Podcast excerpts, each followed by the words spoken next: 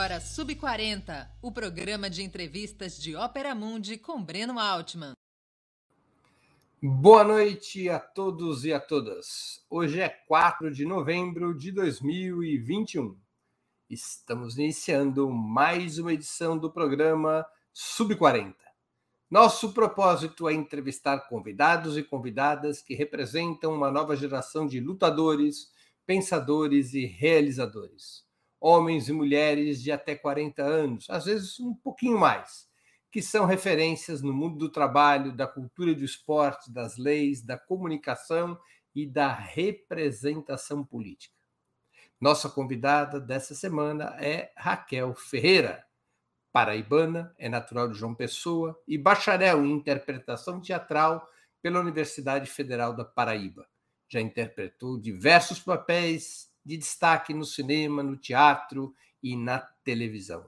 Apresentadora do boletim Lula Livre, ao lado de Preta Ferreira e Alexandre Mota, entre outras colaborações nos audiovisuais da campanha Lula Livre, desponta como um dos nomes mais talentosos, carismáticos e socialmente comprometidos da atual geração de atores e atrizes do país.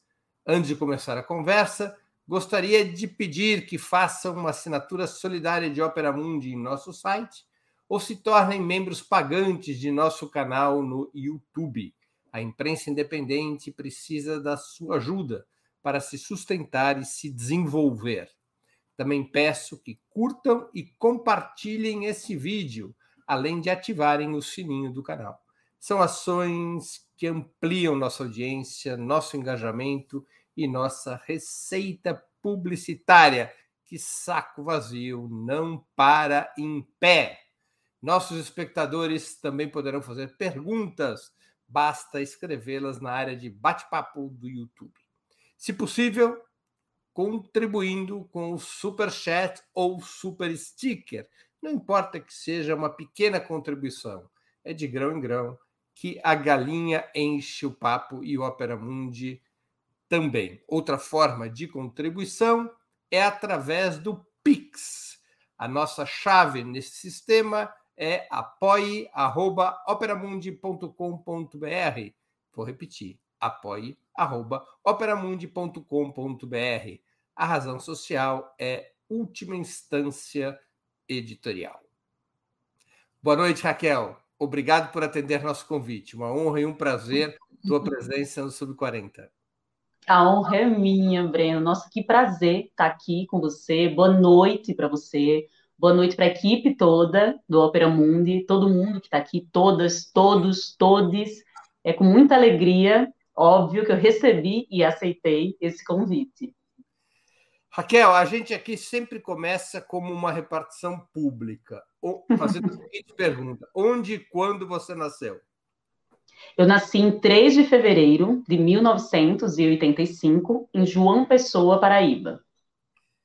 É, 85, isso dá 36 anos. Isso, beirando os 37, né? Porque já, já é fevereiro. Tá bem, mas isso significa dizer que a gente pode te convidar ainda mais uns quatro anos no Sub-40. Pode. pode sim. Raquel, como é que foi tua caminhada até decidir digo assim, em termos pessoais, profissionais, educacionais, até decidir fazer da arte dramática o eixo profissional da tua vida, a escolha profissional da tua vida? Olha, eu sempre tive uma ligação muito forte, né? Acho que tem que começar antes da, da, de chegar na arte dramática. Eu sempre tive uma ligação muito forte com as questões sociais e com as questões políticas mesmo desde criança. Né? Eu lembro que quando chegava essa coisa do horário, horário eleitoral, na minha família era toda noveleira, como a maior parte das famílias brasileiras, né? É, e aí, quando chegava nesse momento, a família toda se dispersava, ia fazer outras coisas, e eu ficava assistindo o horário eleitoral inteiro. Né? Eu lembro de muito pequenininha ver o próprio Lula mesmo, né, fazendo os discursos eleitorais, quando ele ainda era muito visceral, né, e muito sindicalista, e eu me emocionava muito, assim. Eu lembro que, quando eu era criança, minha maior vontade era crescer para tirar o meu título eleitoral, assim, era uma vontade muito grande, assim, muito muito verdadeira. E eu já acompanhava muitas coisas, assim, eu acompanhei criança, né, a, a questão do, do da, da, do, da ai, como é que, o movimento lá com o colo, Caras da, dos caras, é, caras pintadas, era isso que eu estava tentando lembrar, porque eu lembro muito forte da minha irmã primogênita, ela indo, voltando dos caras pintadas, e eu perguntando para ela o que, que aquilo significava, se era uma comemoração e tal, e ela contando o que estava acontecendo no país. Então, assim, de certa forma, minha família nunca me iludiu, nunca fui uma criança iludida com relação às questões políticas e sociais, né? Eu lembro que com cinco anos tinha um assentamento, né, do MST perto da minha casa, eu peguei a bicicleta, fui lá, curiosa, perguntar o que é que era, por que, que eles estavam ali, o que é que eles estavam fazendo, e fiquei muito comovida com aquilo, inclusive, e aí cheguei em casa, falei, juntei uns brinquedos, fui lá entregar para eles, então, assim, eu acho que isso foi tão forte, né? O meio onde eu vim, a forma como eu fui criada, e por ter nascido também num ambiente muito simples, né? Muito pé no chão também. Minha família toda gosta muito de política também. Não eram militantes, não eram engajados, mas eram pessoas muito participativas, assim, na política. E então eu cresci nesse meio, não tinha como ser diferente. Então, quando eu era criança, eu pensei em ser várias coisas, né? Cada semana eu mudava, como toda criança, queria ser caminhoneira, cigana, várias coisas, mas o que sintetizou mesmo, pela uma vontade imensa, assim, de, de mudar mesmo a situação social das pessoas, né? Porque cresci com pessoas que passavam muitas necessidades, assim, ao meu lado, principalmente financeiras, é, eu quis ser assistente social. Então, meu primeiro vestibular foi para serviço social, na UFPB. Passei, e aí, no primeiro dia de aula, eu voltei extremamente frustrada, porque percebi que não era exatamente aquilo dali que eu estava querendo fazer, assim. E aí, minha mãe me convenceu a ir ficar mais um tempo, porque talvez fosse um, uma, um deslumbramento, né, que ali foi quebrado inicialmente, aí fiquei primeiro período, segundo período, não, não é isso, não é assim que eu vou conseguir exercer o que eu quero exercer na sociedade. Eu entendi que tinha muitas burocracias que estavam à frente, né, do que era preciso fazer, né, e demandava muito tempo, né, e aquilo foi me deixando muito, muito triste também, e aí pensei, aí tive um primeiro contato, uma amiga, uma vizinha, ela bateu na minha porta, eu morava em um prédio, lá em João Pessoa, e ela bateu na minha porta, tinha acabado de chegar do interior, não conhecia muito bem João Pessoa, e aí bateu na minha porta falando que ia, tinha um a teste. A amiga tinha chegado do interior? Isso. E aí ela bateu na minha porta dizendo que estava sabendo de um teste para uma peça lá em João Pessoa, só que como ela tinha acabado de se mudar, ela não sabia andar muito bem pela cidade. E falou o endereço e perguntou se eu podia levar ela lá, porque ela estava com medo de se perder, perdeu a hora do teste e tudo, e ela era cantora. E o teste era para cantores e atores. Então eu fui, acompanhei ela até lá o teste, e fiquei observando, é, fiquei observando aquilo dali, achei interessante, só que era aquilo, eu não via como era o teste, né? O teste era escondido. Aí cheguei para a moça da produção e perguntei para ela se qualquer pessoa podia fazer o teste. Ela disse, pode. E aí eu disse, ah, então eu quero fazer o teste. Porque eu queria saber como era, né? Curiosidade mesmo. Você tinha que idade? Eu estava com 19 para 20 anos. Tá. Mas aí quando eu comecei a fazer a... Vou chegar aí, vou chegar aí, senão vou dar spoiler. e aí fiz o teste, eu lembro que, que faltando alguns segundos, assim, para começar a fala, né, quando o diretor pediu para eu dar a fala, a gente decorava muito rápido e tal, e fazia como, como bem entendesse. E aí, quando faltava alguns segundos, o meu coração pulando pela boca, dizendo, cara, o que é que eu tô fazendo aqui, sabe? A minha vontade era sair correndo. Mas aí fiz. E aí, fui para casa, no dia seguinte eles me ligaram, dizendo que eu tinha passado, adorei participar de todo o processo de ensaio, construção de personagem e tudo mais, mas não queria nunca me apresentar, porque eu era muito tímida. E aí, no dia da estreia, mas obviamente não deixei ninguém na mão, que fique claro, no dia da estreia, é, segundos antes, aquela coisa, né? O coração saltando pela boca, e eu me perguntando, cara, nunca mais eu faço isso comigo, que loucura. Tive, obviamente, para fazer a peça, que tirar um, uma DRT provisória, né? Que eu não, não era profissional, não era atriz, então é uma DRT que você faz emergencial que tem duração apenas de um ano, né? Depois, se você quiser, você, enfim, vai fazendo todos os testes, processo todos para tirar o definitivo, que é o que eu tenho hoje. E aí, segundos antes, eu dizendo, cara, o que, que, é isso que eu tô fazendo? Que loucura e tal. Vou só terminar essa temporada e falo com o grupo que eu vou sair. E aí, quando foi no dia seguinte, aí errei todo o texto, falei o texto de trás para frente, a última fala botei a primeira, sabe? Super nervosa, assim. E saí de lá super chateada comigo. Falei, como pode? Ter passado três meses ensaiando e ter errado tudo. Não faz sentido. Vou provar para mim mesmo que eu sou capaz. E aí voltei no dia seguinte, me preparei emocionalmente, utilizei aquela energia toda, né? Da ansiedade ao meu favor. E aí me apresentei e, e, foi muito interessante porque assim no, no mesmo momento no, da, da, fala, naquele mesmo segundo, com o coração saindo pela boca, eu pensei assim, cara, é isso que eu quero fazer para minha vida inteira, é isso. E eu percebi que assim, há muito tempo aqui fiquei frustrada com isso, de não ter conseguido me identificar com o curso de serviço social, porque eu participava de muitas ONGs já desde adolescente. E pra, na minha cabeça tinha tudo a ver comigo, e depois eu fiquei perdida, né? O que é que eu vou me identificar agora? Né? Essa era a única coisa que eu me identificava. E percebi que, que para mim, em especial, a forma que eu encontrei de servir a sociedade foi através da arte, né? Tocando as pessoas e servindo elas de outras maneiras, né? Que não só através do, do, do tocar pela consciência, do tocar pelo sentimento, que vai para um, um outro lugar, né? Onde às vezes a razão não chega, mas também de muitas vezes promover eventos, espetáculos, temporadas, onde, onde a gente podia arrecadar também mantimentos, é, direcionar aquele cachê, aquele, aquele dinheiro da bilheteria para ações sociais, né? Então, de certa forma, se a gente quiser, eu fui entendendo isso, né? Se a gente quiser, em qualquer profissão que a gente exerça, a gente também, né, comprometidos com a sociedade, a gente também serve a ela. E foi assim que eu cheguei à arte. Raquel, fala, conta um pouco mais da tua família. O que, que fazia, o que, que fazem teus pais? Olha, o meu pai, ele é comerciante é, do município do Conde, meu pai biológico, mas eu também tenho um pai do coração, que hoje ele é funcionário público, mas que ele já teve, assim, ao longo da vida dele, incontáveis profissões. Já foi garçom, já teve um, um micro-restaurante, é, já foi, já trabalhou no SAMU, já trabalhou no, no SEMAN, que é uma instituição que tem, acho que acredito que no Brasil todo, né, mas em especial em João Pessoa era para que trabalhava com o meio ambiente. É, já vendeu galinha na feira, né? E agora, durante a pandemia, ele estava muito entediado de estar trabalhando no home office e ele inventou de, de fazer um curso para ser eletricista e pedreiro. E agora ele, eu fui recentemente em setembro visitá-los, né? E ele cimentou, assim, é, é, botou cerâmica em toda a casa e trocou a fiação da casa inteira e já está pensando em fazer um, outros cursos.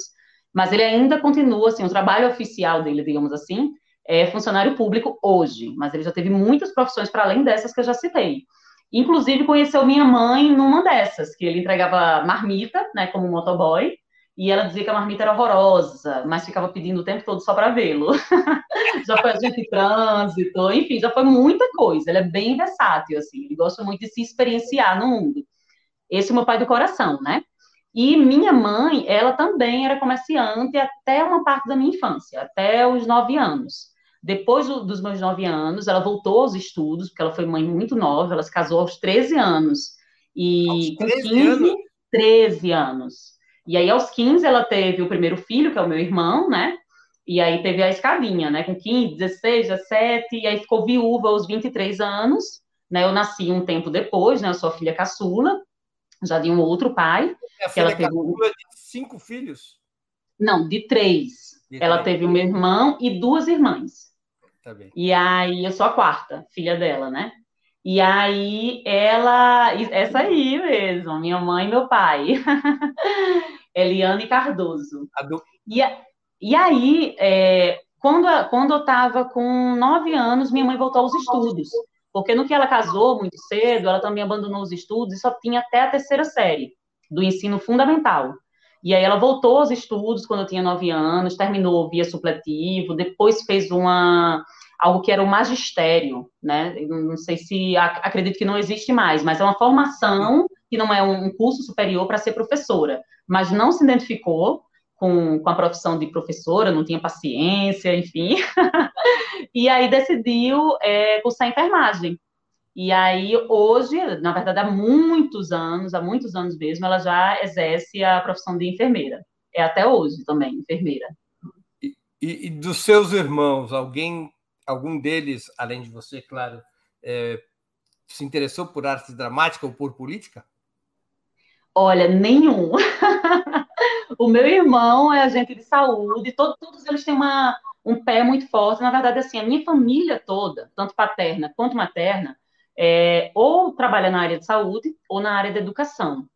Então, tem muitos professores e professoras da minha família, diretoras de escola, é, tem, tem a minha outra irmã, que ela é enfermeira também, minha outra irmã é nutricionista, então, meu irmão é agente de saúde, então, assim, o que, mas eu tenho uma herança, né? Tenho uma herança, porque aí os meus sobrinhos estão começando a, a, se sentir picados pela arte, né? Eu tenho um sobrinho que ele mora em Natal, no Rio Grande do Norte, Joaquim, que ele começou desenhando, desenha maravilhosamente bem, e ele hoje é tatuador, né? Que é uma, uma super arte, né? Na pele, um excelente tatuador, inclusive, e tem uma, uma, uma sobrinha que ela chegou a fazer uns cursos de teatro, se identificou, é, sentiu que não é exatamente a área dela, mas foi para o, o, curso de literatura na UFPB, que de certa forma, né, eu, eu vejo que tem um pé na, na arte também. Literatura para mim, né, é também uma arte. Mas por hora são só esses. Espero influenciar mais.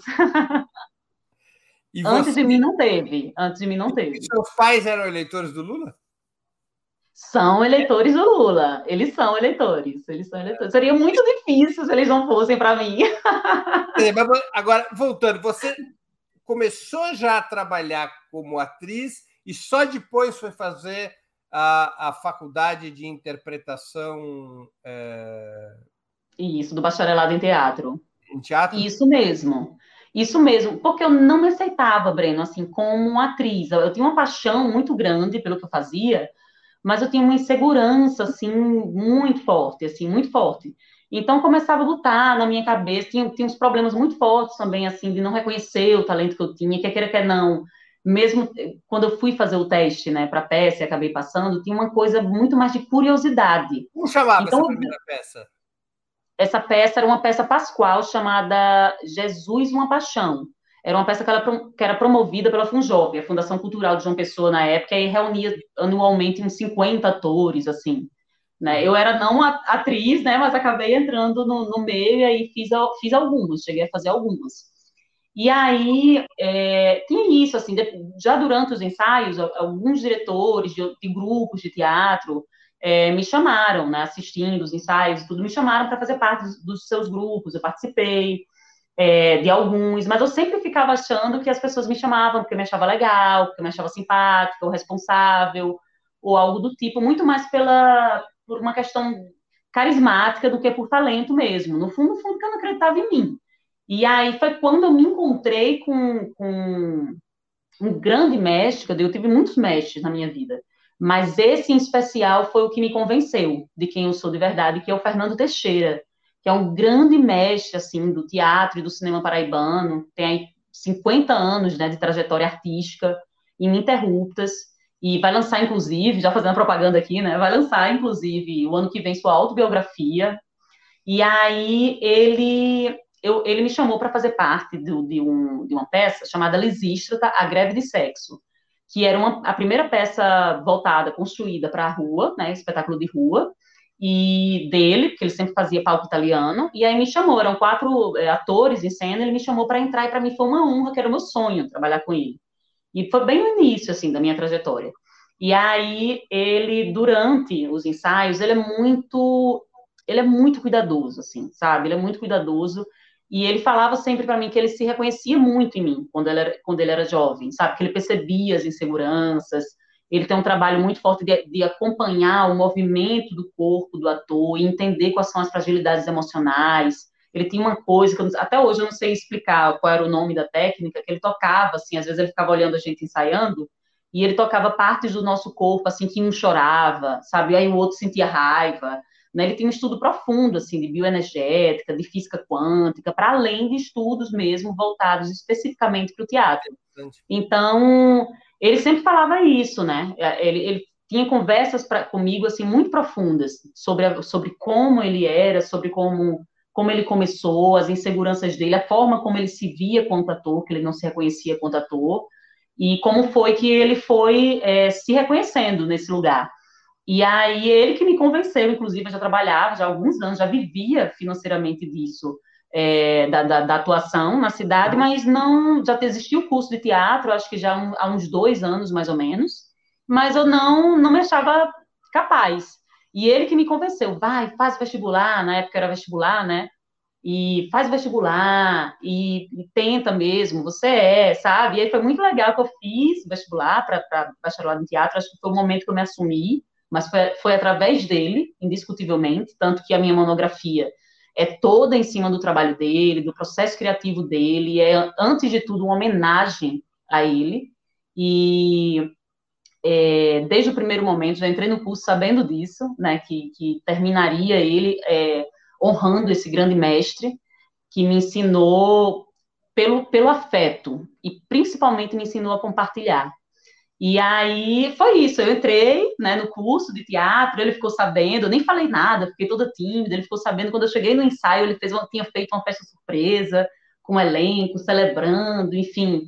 Então, foi nesse momento, foi no, com esse encontro é, é, entre, entre, sabe, essas duas almas que eram muito inseguras e que se reconheciam nisso e se auxiliavam, né? Ele, ele me marcou profundamente, assim, sabe? Os três meses que eu passei ensaiando, que a gente, depois que apresentou a peça, foi uma peça em virtude dos 50 anos, né, de comemoração do Grupo de Teatro Bigorna, que é o grupo, de, o grupo que é fundado pelo Fernando Teixeira, e foi muito honroso poder participar dessa celebração de 50 anos do Bigorna, mas aí depois também ele teve que cuidar de situações da saúde dele, né, ele, ele adoeceu e aí precisou, a gente precisou parar com o grupo, e assim passou-se muitos anos, a gente não voltou com o espetáculo.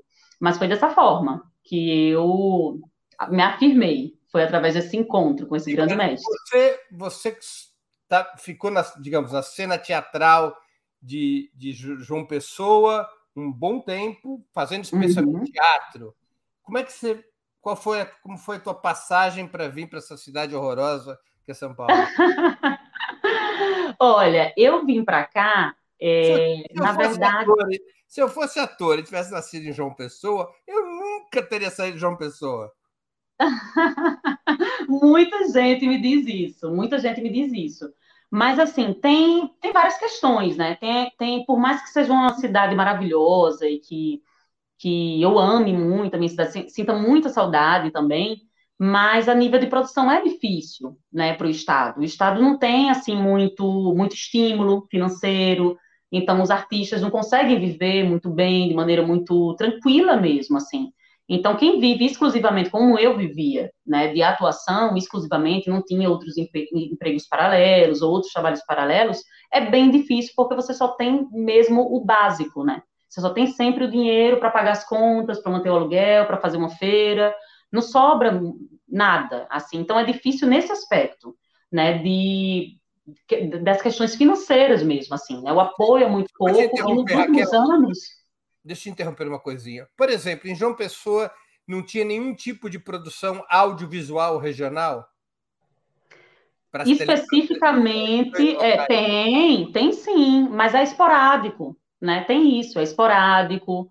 Ah, quando tem, né, o, o, cachê é baixo porque é o que é possível. Na maioria das vezes não tem patrocínio ou não tem um edital. Na grande maioria das vezes. Isso foi acontecendo, essa coisa edital, essa coisa de, de fomento, muito mais recentemente, porque antes os diretores eles faziam quando eu comecei a fazer audiovisual em João Pessoa, os diretores faziam na raça mesmo, né? Muitas vezes ou na raça mesmo, na guerrilha, fiz muitos filmes assim, inclusive, ou eles passavam um tempo, assim, juntando, trabalhando muito com outros, outras coisas, com, com outros, outros trabalhos que não tinham a ver com arte, juntando mesmo do seu próprio bolso, para conseguir fazer. Uma desigualdade regional, é, cultural enorme. Total, absolutamente. A realidade, né, para a arte a nível financeiro em João Pessoa é, é muito diferente, né, daqui do Sudeste, muito, muito, muito diferente.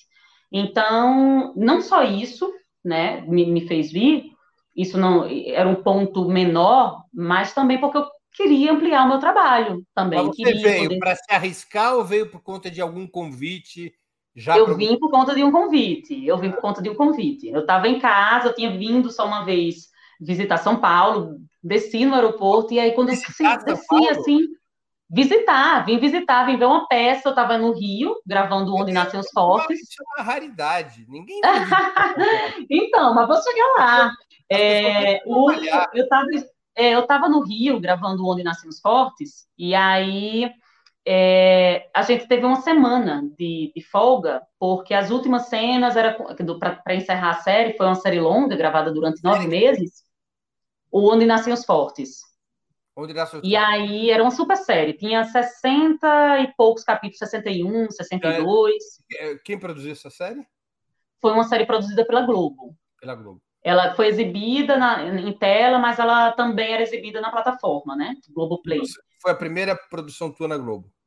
Isso, foi a primeira. E aí reuniu, assim, muitos nordestinos, porque a trama toda era dentro do Nordeste. Sim. E aí, é, a gente recebeu uma semana de folga, alguns atores, porque é, a Patrícia Pilar adoeceu, assim, foi um pique muito grande, nove meses seguidos gravando, né? Então ela adoeceu por questões de fadiga mesmo de trabalho, e aí a gente recebeu esses dias de folga. E eles me deram a opção de é, voltar para João Pessoa ficar lá esperando. E aí tinha uma estreia de um amigo aqui, que é o Nemacedo, que é ator também, de lá da, da, da, Paraíba, natural do Rio Tinto. E aí tinha uma estreia dele maravilhosa, da primeira peça que ele veio fazer aqui em São Paulo. Ele estava morando aqui, é um dos meus melhores amigos. E aí ele, ele pegou e me chamou para vir, né? E aí eu pedi para a produção trocar passagem e vi. E aí foi muito interessante, assim, porque quando eu desci do avião na, no aeroporto mesmo, não sabia nada da cidade, não tinha visto, estava na greve dos caminhoneiros, então estava tudo bem difícil de se locomover na cidade. Aí eu senti, eu disse, cara, eu vou vir morar aqui, eu vou vir morar aqui, sabe? Senti um, um, um chamado mesmo, assim. E aí não tive muita oportunidade de conhecer a cidade em si, porque estava tudo fechado, né, por conta da greve dos caminhoneiros, toda aquela dificuldade com a gasolina e tudo.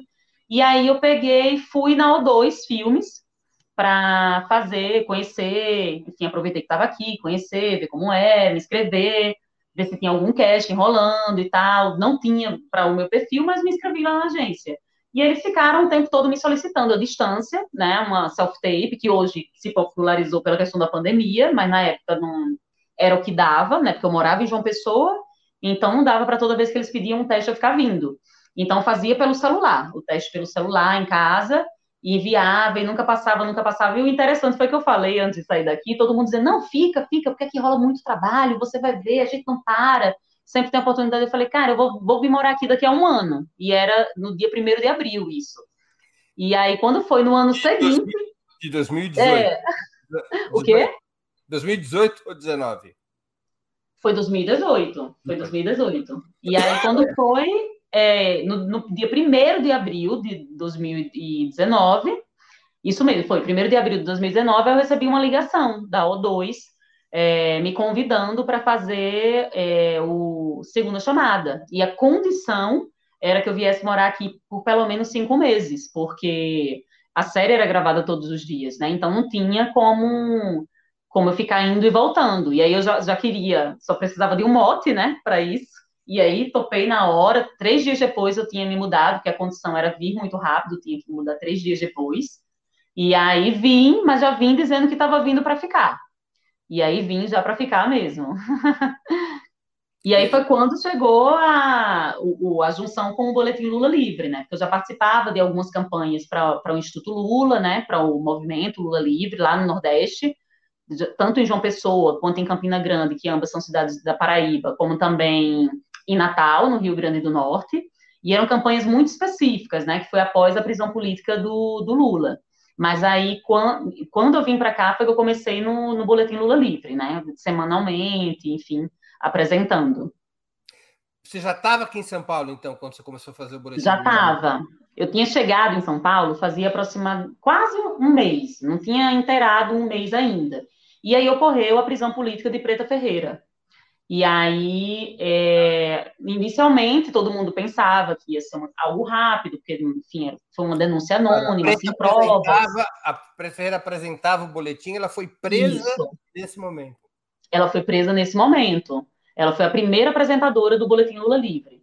E aí, ela foi presa, né, politicamente, na época que eu cheguei. Não tinha feito nem um mês que eu estava morando aqui em São Paulo.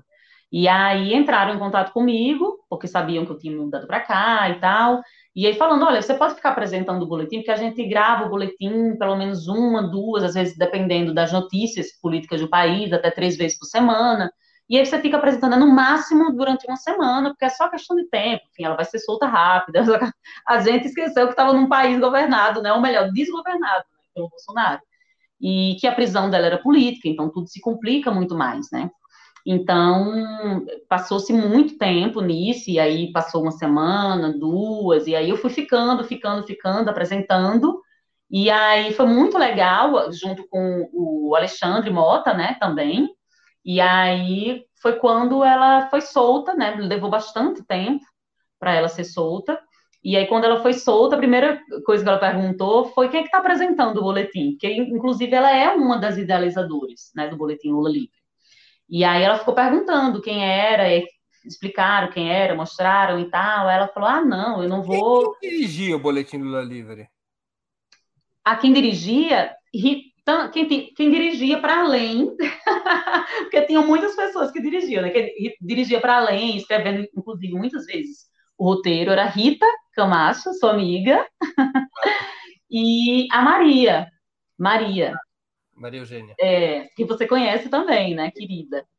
E aí, pronto, aí quando ela saiu, ela falou: Ah, eu, eu quero que, que, como agradecimento, a pessoa que ficou segurando, né, essa barra e tal, e nem me conhece, na cabeça dela, porque eu conhecia ela, né?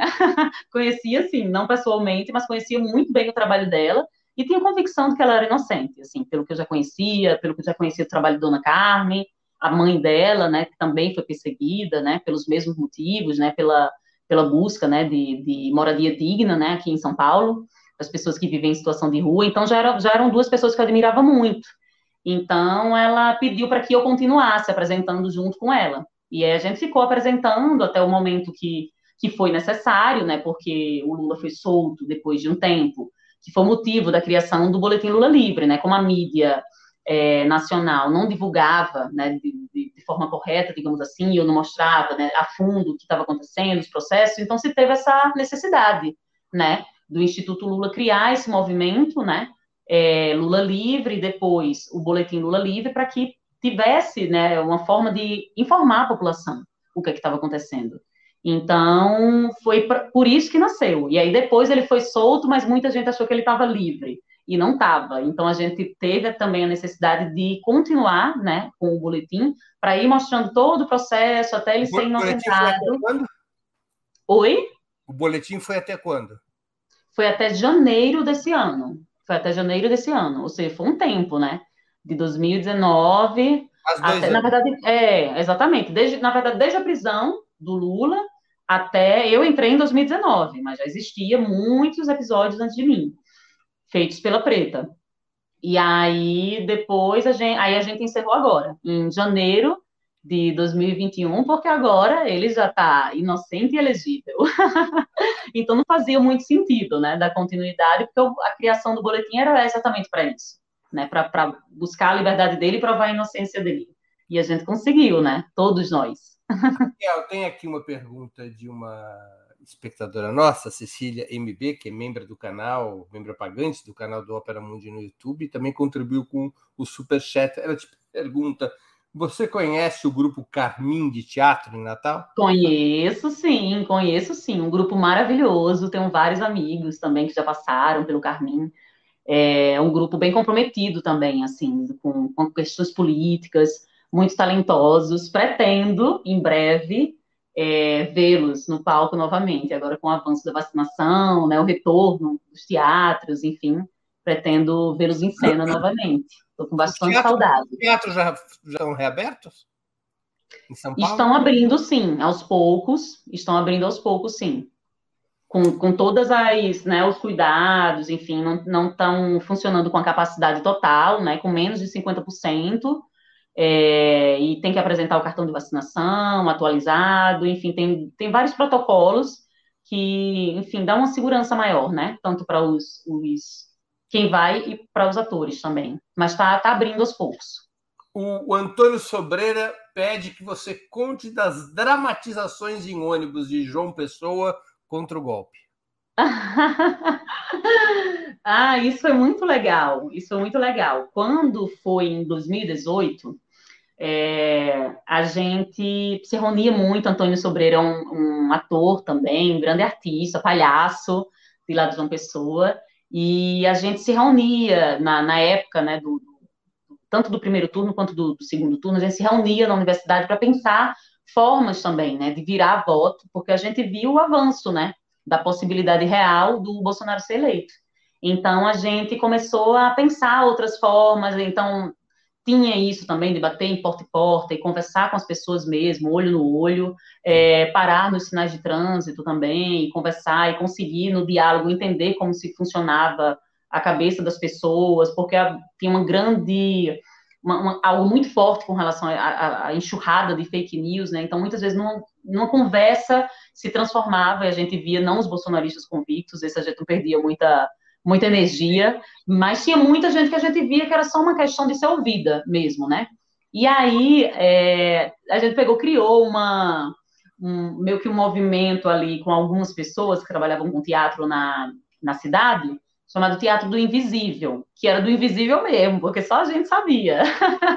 a gente não divulgava, isso não foi divulgado. Então, Antônio sabe porque, ele, de certa forma, ele fazia parte também, né? Tanto das reuniões é, escondidas que a gente fazia para pensar essas ideias, quanto também, acredito que ele fazia em, em outros momentos. Então, o que, é que a gente fazia? A gente entrava, sei lá, entrava eu e Suzy Lopes, por exemplo, que também fez parte desse movimento. A gente entrava no ônibus e ficava, sempre, sempre era assim, um era o eleitor seria o eleitor do Bolsonaro e o outro do Haddad.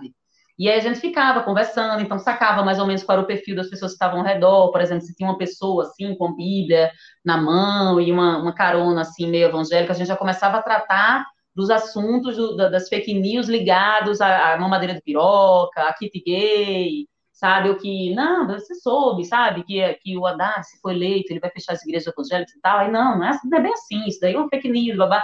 Então a gente sempre fazia esse ponto e a gente percebia, ficava conversando alto, e a gente percebia que chamava muito a atenção de, das pessoas e dava para notar uns olhares assim de concordando ou de discordando, e a gente fazia isso no, no ônibus, a gente fazia isso na, na, no ponto de ônibus também, às vezes se estava sozinho e sentia que era seguro, muitas vezes eu peguei o telefone e fiquei fingindo que estava numa ligação. Não, mãe, que é isso? Não, isso aí é fake news, não é bem assim, bababá. Então a gente tentava deixar o mais natural possível, né, de uma forma que a gente só era um transeunte mesmo, como outro qualquer, que não parecesse que, for, que fosse um teatro, né. E a gente fazia isso na feira, depois a gente viu a necessidade de colocar três pessoas, sempre uma ali, a paisana, porque na feira, uma vez a gente quase apanhou. então teve uma pessoa que olhou assim, não gostou muito do papo, e aí veio para cima, então a gente, hum, não dá para andar mais de dois. Então a gente se multiplicou assim na cidade, né? Botou, criou duplinhas e se soltou na cidade para ir fazendo isso em várias situações diferentes. Na, fe, na, na, fila, a gente fazia isso na fila de, de pagamento, dessa coisa do. do é, aquela galera que, que joga, porque eu não jogo, a galera que joga todo ano na Mega Sena, sabe? Não tem aquela, né, aquela fila tá quilométrica. Tá acumulado, eu também não jogo, não, mas tá acumulado em 75 milhões. Ah, é? Olha aí. Talvez seja essa a nossa chance, hein? Vai que. Eu nunca joguei na minha vida. Eu também, nunca joguei. Eu não Mas ganho vai, nem né? de porta de igreja.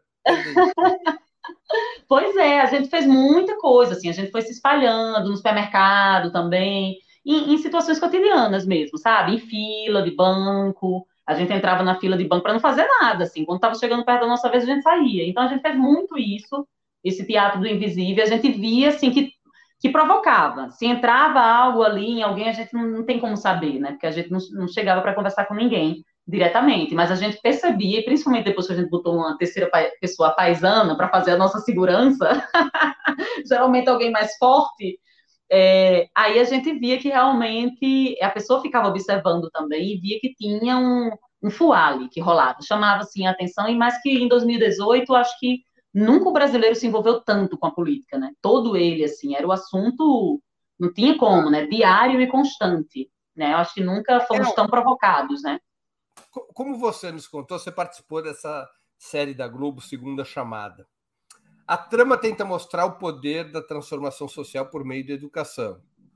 Nesse sentido, você acha que a cultura também é um meio transformador? Absolutamente, absolutamente.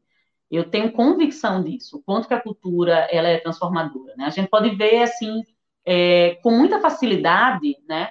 Quando a gente vai para movimentos, para ONGs ligadas a dentro de comunidades carentes, né? O quanto que os relatos das pessoas, né, da, principalmente criança e adolescente que vivem em situação de risco. Teve uma época, que eu cheguei a dar, antes de entrar para a universidade, eu fiquei na dúvida se eu entrava para licenciatura em teatro ou bacharelado em teatro.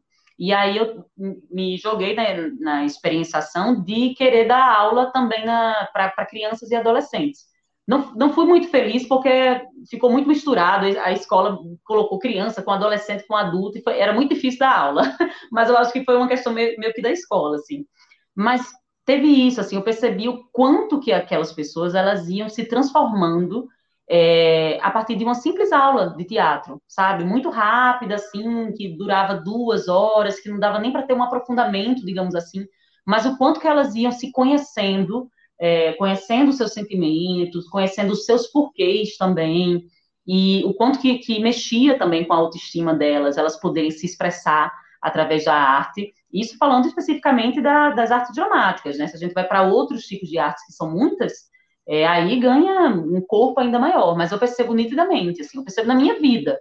É, não que eu tiver, tivesse uma vida, assim, em situação de risco ou, ou, nada do tipo, mas eu percebo quanto que eu me transformei, assim, enquanto ser humano, né? Através da arte, da cultura, o quanto que eu passei a ter voz também, a ter senso crítico, sabe? Para além das transformações internas, mas a, sabe, agir mais na vida também, agir mais politicamente, já era uma coisa da minha vida, mas passei a agir de uma forma muito mais ativa, muito mais verdadeira, me colocar mais, a participar mais da sociedade. Então, eu acredito que sim, absolutamente, eu não tenho dúvida alguma disso. O quanto que a educação e a, a arte e a cultura, ela é fundamental, assim, para a transformação social. A Cecília MB faz uma nova pergunta e uma nova contribuição no Superchat. A Cecília tenho que agradecer umas duas, três vezes por programa, porque ela é das mais assíduas colaboradoras do nosso canal. É, a Cecília pergunta: Raquel, e o Teatro do Oprimido do Augusto Boal? O que você pode nos falar? É uma arte política e de muita conscientização. E ela agradece. Obrigado por teu trabalho. Ah, grata, Cecília, tanto pela audiência quanto, pela, quanto pelas contribuições né, ao Opera Mundi. É, Olha, esse trabalho do que eu te falei agora, do, do Teatro do Invisível, ele a gente se inspirou no Teatro do Oprimido, né? Foi inspirado porque essa galera assim é fantástica, assim, quando você vai estudar um pouco mais, eu estudei sobre, né, na, na graduação, então sempre me encantou. Eu sempre quis e ainda quero fazer muito mais, né? Agora que a gente está vendo com o avanço da vacinação e tudo mais, eu quero pensar algo né, para dar, para criar corpo mesmo, botar nas ruas mesmo, na, nos ônibus e nos metrôs e tudo mais, é, pensar isso com mais maturação mesmo, porque são tantas coisas nesse momento para falar, né, Breno, que fica difícil escolher o quê. Mas é algo assim que me encanta profundamente, me encanta profundamente. Assim, primeiro, porque é um, um tipo de teatro específico mesmo, né, para questões sociais, questões políticas, trabalho, o centro, né, todo o mote é a partir disso.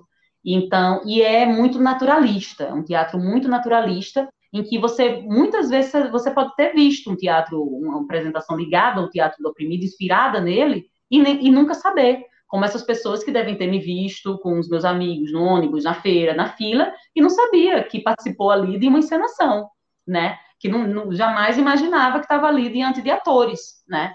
Então, isso me encanta também, isso me encanta bastante, porque é, é, é, um trabalho de muita verdade também do ator, de em nenhum momento aparentar estar interpretando, né? Mas eu acho muito encantador isso, você entrar no espaço, é, há uma apresentação sem anúncio, né? Não é anunciado, as pessoas não sabem exatamente o que está acontecendo, pensam que é uma cena cotidiana, um diálogo cotidiano, e por ali tem uma profunda intenção social, não uma profunda provocação, né? Para aquelas pessoas ali. Eu, eu, eu sou encantada, eu sou encantada e eu tenho muita vontade, assim, de me aprofundar é, com, com, muita intensidade, com muita potência. Agora que a gente já está, creio e, e, torço para que nos, nos finalmente aí dessa pandemia, é, quero... Da pandemia e logo em seguida do Bolsonaro. assim seja, acredito nisso também, acredito que não vai ser tão fácil, né? Nem um pouco fácil. Eu acho que é é, o Brasil vai fazer valer mesmo o significado do seu nome em 2022. Brasa. Eu acho que o Brasil vai estar uma brasa o ano que vem. Se 2018 foi do jeito que foi, eu não consigo nem conceber como vai ser o ano que vem.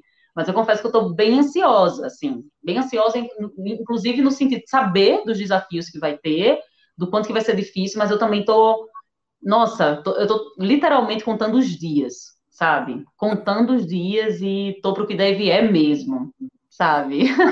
na tua opinião, qual é o saldo dos governos petistas na área da cultura?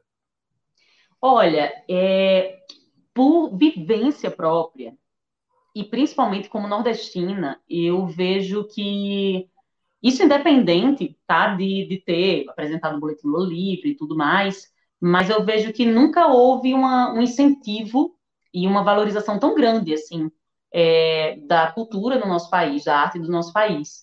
Eu vi, por exemplo, assim, que é, é não só da cultura, mas também de várias outras questões, né, de, de, de ensino público, de universidades, né, de, de fomento, de, de avanços tecnológicos. Agora, eu observo, por exemplo, no meu estado e na minha cidade, que no, no, nos governos, né, Lula e Dilma, é, Dilma um pouco menos porque ela sofreu o golpe, né? Então foi exatamente ali que, a, que os artistas da cidade e, eu também a gente passou um processo muito difícil também porque aí entrou o tema e tudo mais.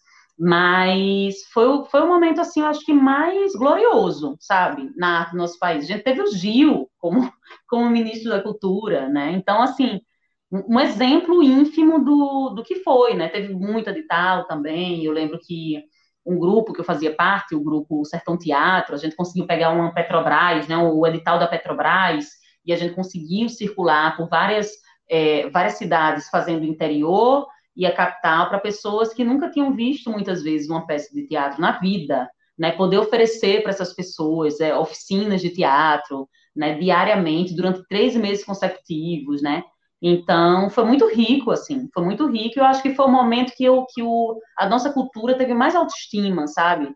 É, eu sinto muito essa, essa falta da gente lembrar de quem a gente é, sabe? Acho Agora, que muito deixa, do, Deixa eu fazer uma pergunta, uma outra pergunta. É, um dos instrumentos principais de política cultural no país era nos anos 90, continuou a ser nos governos petistas, a Lei Rouanet. A Lei Rouanet funciona por subsídio fiscal, ou seja, as empresas privadas que colocarem recursos é, no teatro, no cinema, enfim, qualquer tipo de obra cultural, elas têm isenção fiscal. Mas quem decide onde vai ser colocado o dinheiro são as empresas privadas. Não Isso. é quem fornece o subsídio, não é o governo. Esse tipo de esquema, ele não acaba favorecendo no cinema, os blockbusters, no teatro, os grandes grupos já renomados. Não acaba sendo uma lei que atrapalha a democratização da cultura? Nossa, muito, muito. É, eu não, não, vou arriscar e, e explicar ou me aprofundar mais com relação à, lei Rouanet, porque ela é muito complexa, né? Como você mesmo sabe, ela é muito complexa, é difícil e é, é muito pano para manga para explicá-la mas eu acredito que atrapalha, sim. Eu acho que, que atrapalha muito mais do que auxilia, sabe? Porque quando a gente vai ver, eu particularmente eu não conheço, assim, nenhum artista que não tenha uma dimensão, né, de popularidade, ou que tenha atingido um nível do tipo Caetano Veloso, menos que Caetano Veloso, outras pessoas assim, desse nicho, ou grandes grupos de teatro que já são reconhecidos nacionalmente, internacionalmente, eu não conhecia até hoje, é, pode ser que existam e eu não tenha conhecimento, é óbvio, mas eu particularmente eu não conheço, né? Então sempre vai para nichos assim muito mais altos que é, em, em, conversas, né, furtivas entre nós, entre nós mesmos, a gente sempre fala, pô, dá muito para quem não, nem tanto precisa, né? Não desmerecendo aquele, aquele trabalho, nada disso, mas tem muita gente precisando e muita gente com, com o mesmo naipe, sabe, de talento. Mas como não é, um, é, uma, é uma decisão complexa, né, a forma como é selecionado isso, como é escolhido isso, com, rea, com relação à lei Rouanet, a gente mesmo a gente não consegue compreender, né, quais são os critérios, o porquê de determinadas escolhas, mas eu acho que sim, mais atrapalha do que ajuda. Porque os critérios com acabam certeza. sendo da empresa privada para o seu marketing, né? É, é, eu acho que deve ter esse objetivo também né, do, do mar. Infelizmente, a gente sabe que essa coisa do marketing pega, pega muito, né? É, não, o que talvez explique é, por que, que o cinema brasileiro, ao contrário do argentino, se diversificou pouco. É um cinema com muita comédia de costumes e pouca diversidade temática. É. Melhorou um pouco com os governos Lula, é verdade, Lula e Dilma, mas a gente só faz comédia de costume. Que são Exatamente. fáceis, sem maior comprometimento, grandes atores, né? Luiz, é. o, o, Paulo Gustavo, que já faleceu na Covid, a vítima do, da política uhum. Bolsonaro. Né? O que você espera de um novo governo de esquerda na área da cultura? Ai, nossa, tanta coisa. o que eu espero, é, eu acho que a priori, assim, que se crie muita. Eu espero, assim, não vou dizer assim pela ordem que eu acho que de prioridade, porque são tantas as prioridades, mas eu espero a volta do Ministério da Cultura, sabe? Porque a gente está sem, sem esse essa instituição, assim, né, que, que assegura os nossos direitos. Então, se, se já acontecia né, explorações ligadas ao nosso trabalho, agora a gente não tem a quem recorrer, por exemplo, né? Eu espero que, pelo menos inicialmente, que a gente, a gente não sabe como esse país vai, vai sair, o nível do, do quanto que ele vai estar quebrado quando, quando o Bolsonaro sair do poder. A gente não faz, tem a noção, porque tem muita coisa que está acontecendo, que por mais que a gente veja que está assombroso, mas tem muita coisa por debaixo dos panos, que a gente não faz a menor ideia do que está acontecendo. Então, eu imagino que quem pegar né, o, a, a presidência né, após o Bolsonaro vai pegar um país muito quebrado em vários aspectos, né? Muito, muito, muito. Então, assim, eu espero que, que se crie algo é, economicamente falando, emergencial, não, não sei o que seria isso, mas que seja, que saia rápido, sabe? Que esse dinheiro chegue rápido, pelo menos assim, na, na, na, na mão dos artistas inicialmente, porque a gente está vendo que a situação, até agora, imagina daqui para lá, a situação da maioria dos artistas brasileiros, assim, é, a não ser os que trabalham em grandes nichos, né? Estão é, passando muita necessidade, né? Muitos tiveram, inclusive, que dar um tempo na arte e trabalhar com outras coisas completamente diferentes para conseguirem comer. Então, eu acho que inicialmente o que a gente precisa é, é de algo muito pé no chão mesmo, básico, sabe? E emergencial. Mas, assim, eu imagino várias coisas depois disso, né? Depois desse, desse trabalho inicial aí de, de levantamento, né? No sentido de, de editais e de, de incentivos, sabe? Públicos, enfim, de a, a, volta do Mink, obviamente, sonho com, com ela todos os dias, mas eu acho que a gente vai precisar de muita força, sabe? Assim, muita força é, do, do, das instituições públicas mesmo, sabe? Porque o, o país, assim, a, a, cultura do nosso país, ela foi derrubada, né, de 2019 para cá e ainda mais durante a pandemia. Então tem muita coisa básica, sabe? Do basicão mesmo que vai ter que ser feita. Entendi. Raquel, você já está com algum novo trabalho? Tô, mas por enquanto é segredo. Mas é um trabalho bem bom, bem bom, bem bom. Eu, eu, eu prometo voltar aqui para lhe contar. É, pelo menos ele diga, vai ser gravado. É, ele vai ser gravado. É, é uma série, é uma série, mas eu não posso revelar agora. Mas é uma série também com é, uma, uma, boa produção, uma super produção, na verdade. Não posso dizer agora para o que, que é. é mas. É, não posso revelar, meu contrato não permite, por enquanto. Mas eu vou gravar agora em fevereiro e em abril. Iria começar a gravar agora em outubro, mas nesse contexto de pandemia muda muito as datas da gente, né? Então, por isso, inclusive, que eu estou aqui com vocês, nada por acaso e senão talvez estaria gravando nesse momento. E aí a gente vai gravar, ele já começou a ser rodado, porque é uma, uma série longa, né? Vai, vai ser uma trilogia. E é, tem um contexto é, social e político muito forte. E o roteiro, assim, é, é incrível. É incrível. Isso daí eu posso garantir. Isso daí eu posso garantir. Por hora, é o que eu estou podendo revelar. Raquel, tem uma atriz em especial em quem você se inspirou ao longo dessa sua carreira, que já tem quase 17 anos? Olha, é... eu estava pensando nisso um dia desses. E aí eu percebi que todas as atrizes assim que mais me inspiravam eram atrizes que trabalhavam comigo mesmo lá em João Pessoa. Então, assim, minhas quanto atrizes mulheres, né? As que sempre me inspirou e continuam me inspirando eram as minhas colegas de trabalho, Suzy Lopes e Nica Barros. Elas sempre me inspiraram muito, eu sempre lembro muito delas, assim, né? A verdade, a entrega, a dedicação e a disciplina delas, é, esse movimento sempre ativo, essa gana de fazer, essa inquietude. Mas aí outro dia eu estava revendo a Fernanda Montenegro é, falando o monólogo, né, da Simone de Beauvoir. E aí eu, pensei, cara, mas ela também me inspira muito, o Brasil todo, né? mas ela também me inspira muito, né? Porque o, o, nível assim de verdade, de comprovação do quanto que o ator e a atriz ela, eles vão ficando melhores, né? Na medida que eles vão envelhecendo, é real quando você vê é, a Fernandona, né? É real, porque é isso você vai adquirindo experiência, você vai entendendo melhor a natureza humana por entender melhor a sua com o passar do tempo, né?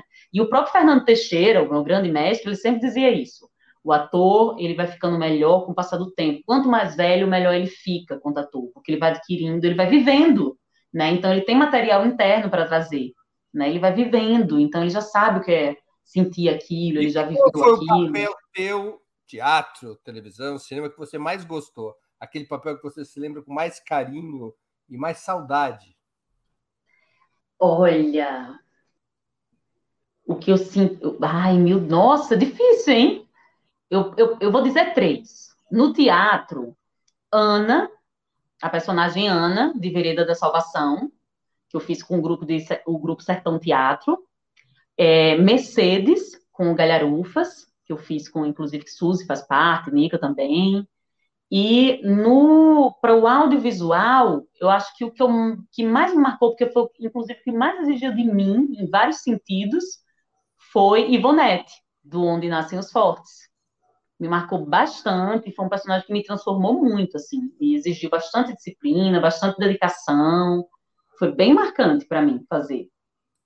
Raquel, a gente está chegando já no final da entrevista, e na verdade já comecei as perguntas finais ping-pong, mas agora vou para tradicionais. Prato imperdível. Cuscuz com queijo coalho e manteiga da terra. Esse eu não enjoo nunca. Cuscuz queijo, coalho, manteiga da terra. Eu aprendi a comer isso. Aliás. É, e ovo, isso mesmo, e ovo, com certeza. Tá certo. Muito e bem. foi o primeiro prato que eu aprendi a fazer. Cerveja, cachaça ou vinho? Olha, quando eu bebia vinho, como eu não bebo mais, é, eu, eu sempre nas compras. Cara, eu não bebo mais porque eu fui enjoando. Eu acho que eu bebi tanto, numa quantidade tão grande durante a minha vida, sério mesmo, assim, mas muito. Que chegou uma hora que eu enjoei, assim, sabe? Ah, já deu, já bebi pela vida toda. Aí hoje, quando eu vou para as confraternizações, para uma mesa de bar com amigos, eu fico com água de coco. As pessoas são um copo forte, aguentam o tranco. Não é não? Hoje é água de coco, é isso mesmo. E no Nordeste as pessoas bebem e aguentam firme. Mas muito. Muito, não tem meio termo. Não tem meio termo. Inteiros. É. É impressionante, especialmente na Paraíba. Eu conheço vários. Exatamente, você sabe, você sabe. Bebem num dia, é. firmes, inteiras, o que eu levaria a vida inteira para beber. Exatamente, já fui assim. Esporte favorito? Olha, para assistir, nada sincronizado. Acho incrível. Nado mas... sincronizado? Mas é um esporte, é um esporte, nada é. sincronizado. Eu adoro, adoro assistir. Sou capaz de passar horas assistindo. Agora, para fazer mesmo, é natação. Ultimamente eu não tenho feito natação, não, mas dou umas caminhadas e tudo, mas para eu fazer mesmo, o meu esporte preferido é natação. Eu gosto bastante, assim. Time de futebol? Olha, eu detesto futebol. eu sei, não tem nenhum time de futebol que eu gosto. Mas eu torço pela alegria brasileira. Eu sei que o brasileiro adora, né? Eu fico muito feliz de ver o quanto as pessoas ficam felizes, comemoram. Acho engraçado de ver os vizinhos gritando, soltando bomba. Mas eu nunca, eu sempre me senti um peixe fora d'água, cara, porque sou brasileira e não consigo gostar de futebol. Já tentei, mas, não é da minha natureza. Café? Se eu to tomo café, sim. Alguma coisa tem que vir, né? Tomo café. café. Já é brasileira, tá bom. Ótimo, pronto, fechou. Passatempo. Passatempo, olha, o meu passatempo preferido, desde sempre, é a contemplação. É uma coisa assim que eu tenho uma. É uma em algum momento. Passar o tempo.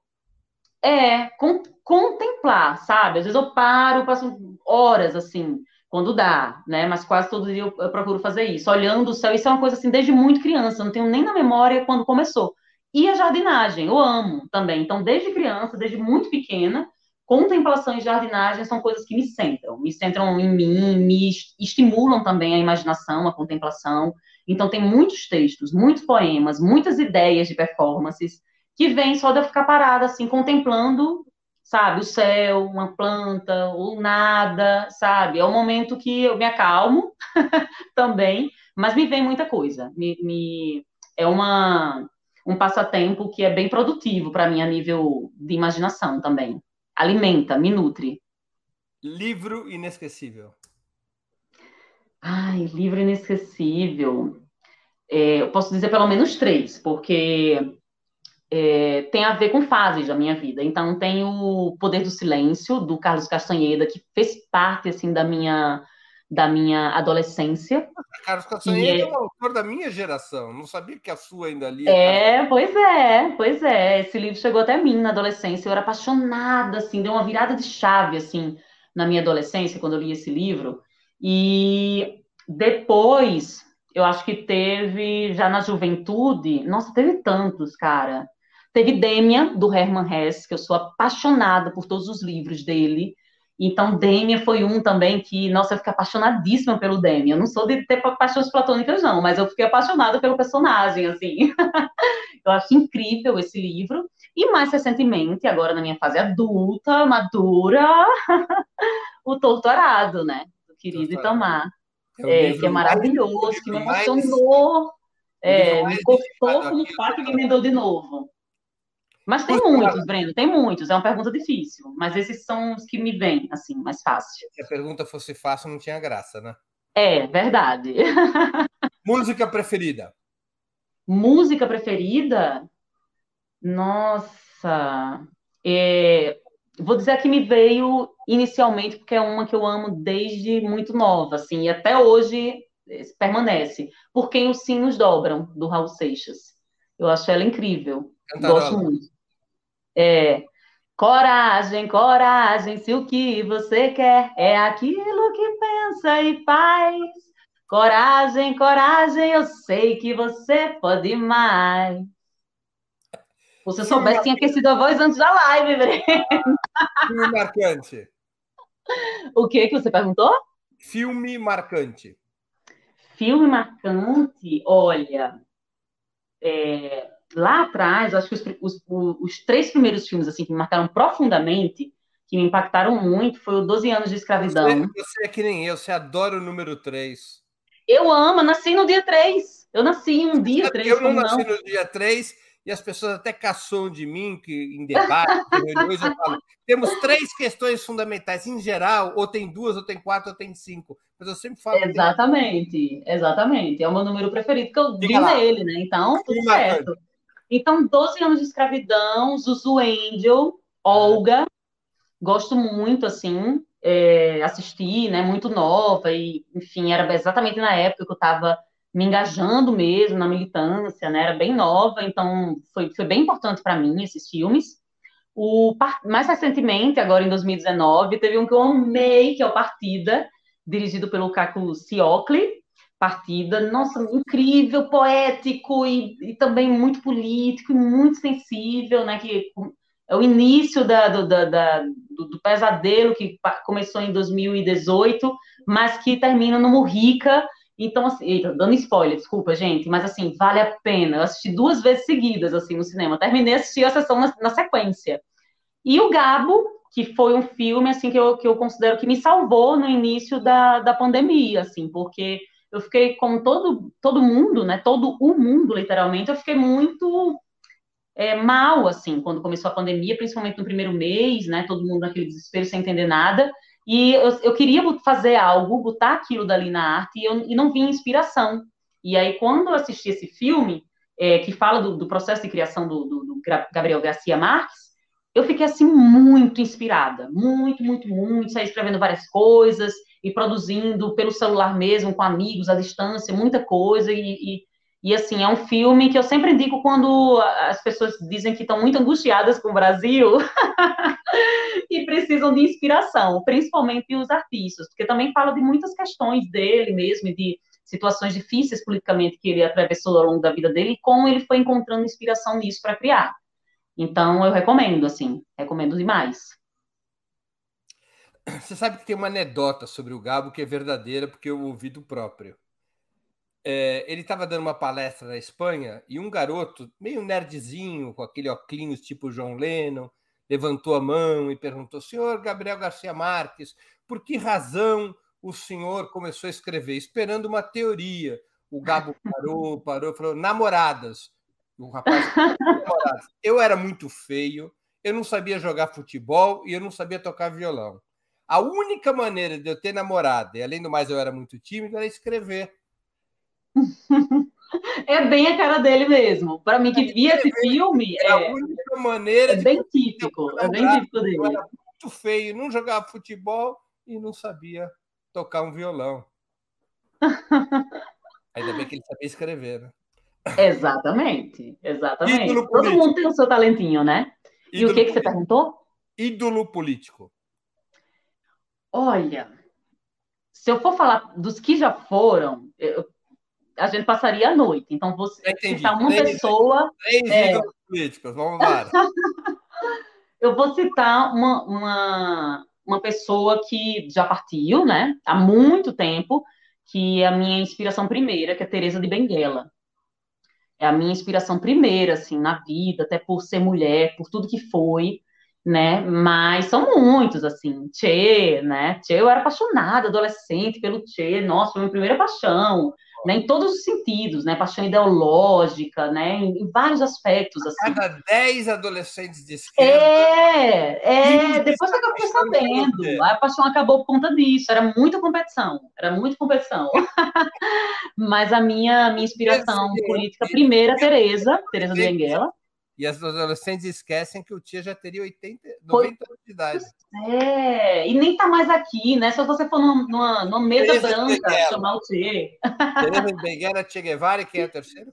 É, das pessoas que estão aqui agora, Fidel também eu tenho uma, uma profunda admiração por ele, né? Mas, assim, das pessoas que continuam aqui, Dilma, Lula, é, Carmen Silva, Preta Ferreira, é, e Márcia Lucena, que é ex-prefeita do Conde na Paraíba, né? São as pessoas que continuam aqui, que eu pude ver e conviver, né, mais de perto e acompanhar, né, várias, várias, várias situações políticas e são pessoas que me inspiram demais, assim, são realmente uma inspiração muito forte na minha vida. Evento histórico do qual gostaria de ter participado? Olha, o que eu mais gostaria de ter participado, eu participei que foi a soltura do Lula e ver ele, porque eu estava lá no dia, né? Ver ele de volta sendo carregado pelo povo em outra circunstância, agora livre, no Sindicato dos Metalúrgicos. Ou quando ele chegou em São Bernardo? Quando ele chegou em São Bernardo. Porque teve, teve, a, teve a prisão, né? Que ele foi carregado para ser preso, né? E aí, quando ele foi solto, ele fez o discurso e tal e tudo mais. E eu estava lá documentando com o Boletim Lula Livre, entrevistando no solo, né, as pessoas ali super emocionadas e tudo, com a liberdade dele. E aí ver ele, aquilo para mim assim foi um momento histórico, ver ele novamente sendo carregado pelos braços do povo naquela multidão, só que naquele momento livre, para mim foi um momento histórico assim que eu chorei copiosamente, toda a equipe também. Então, esse o momento histórico que eu mais queria ver, eu vi. Mas o, o que eu quero ver, é, que já passou, mas o que eu quero ver de verdade é a, a saída. Esse momento histórico eu quero ver, quero participar e quero testemunhar ativamente, que é a saída do Bolsonaro do poder e a recuperação da nossa democracia. Isso daí eu quero. Quero estar presente e quero participar ativamente desse processo todo. E eu acho que vai ser o maior momento histórico da, do Brasil, assim, que a gente nunca atravessou na história do nosso país uma situação como a gente está atravessando, né, de viver um, um, fascismo rasgado, um genocídio né, de, de proporções assim catastróficas, uma pandemia mundial. Então, para mim, vai ser assim a, a, uma recompensa, sabe, da vida poder presenciar isso, a saída dele do poder e a volta da nossa democracia, da nossa soberania brasileira. Com certeza. Raquel, muito obrigado pelo seu tempo e por ter participado do Sub-40. Tenho certeza que nossos internautas aproveitaram e se divertiram muito nessa hora de conversa. Ai, grata, Breno, gratíssima. Para mim é uma alegria muito grande, né, o seu convite, estar tá aqui conversando com você, né, a sua equipe também, que foi entrando em contato comigo durante a semana, super gentil, super cuidadosa, simpática, atenciosa. Grata a todo mundo que assistiu aqui, né? Eu sei que tem muitos amigos também meus que estão aqui presentes. Quero ver quem é meu amigo. e, nossa, estou muito feliz. Pode me chamar nos próximos, porque tem ainda alguns anos que eu posso participar, né? Estou sabendo. Viu? E vamos nessa, vamos nessa. Foi um prazer imenso, me diverti muito também, viu? Conversando com você e com vocês. Obrigado, Raquel. Queria agradecer a audiência de hoje, especialmente aos que contribuíram com o Super Chat, ou Super Sticker, aos que se tornaram membros pagantes do canal de Ópera Mundi no YouTube, ou aqueles que fizeram uma assinatura solidária em nosso site, ou ainda aqueles que contribuíram com o Pix. A próxima edição do Sub 40 será no dia 11 de novembro, quinta-feira, às 20 horas. O convidado Marcelo de Salete, premiado quadrinista brasileiro. O tema: HQ de raça e luta. Uma conversa com um quadrinista que tem já grandes prêmios internacionais. Até lá, boa noite e um grande abraço. Para assistir novamente esse programa, se inscreva no canal do Opera Mundi no YouTube. Curta e compartilhe nossos vídeos. Deixe seus comentários. O jornalismo de Opera Mundi é mantido com o seu apoio. Faça uma assinatura solidária em www.operamundi.com.br. Com um pequeno valor mensal, você nos ajuda no desenvolvimento de um jornalismo independente e de qualidade. Obrigado pela audiência e até a próxima.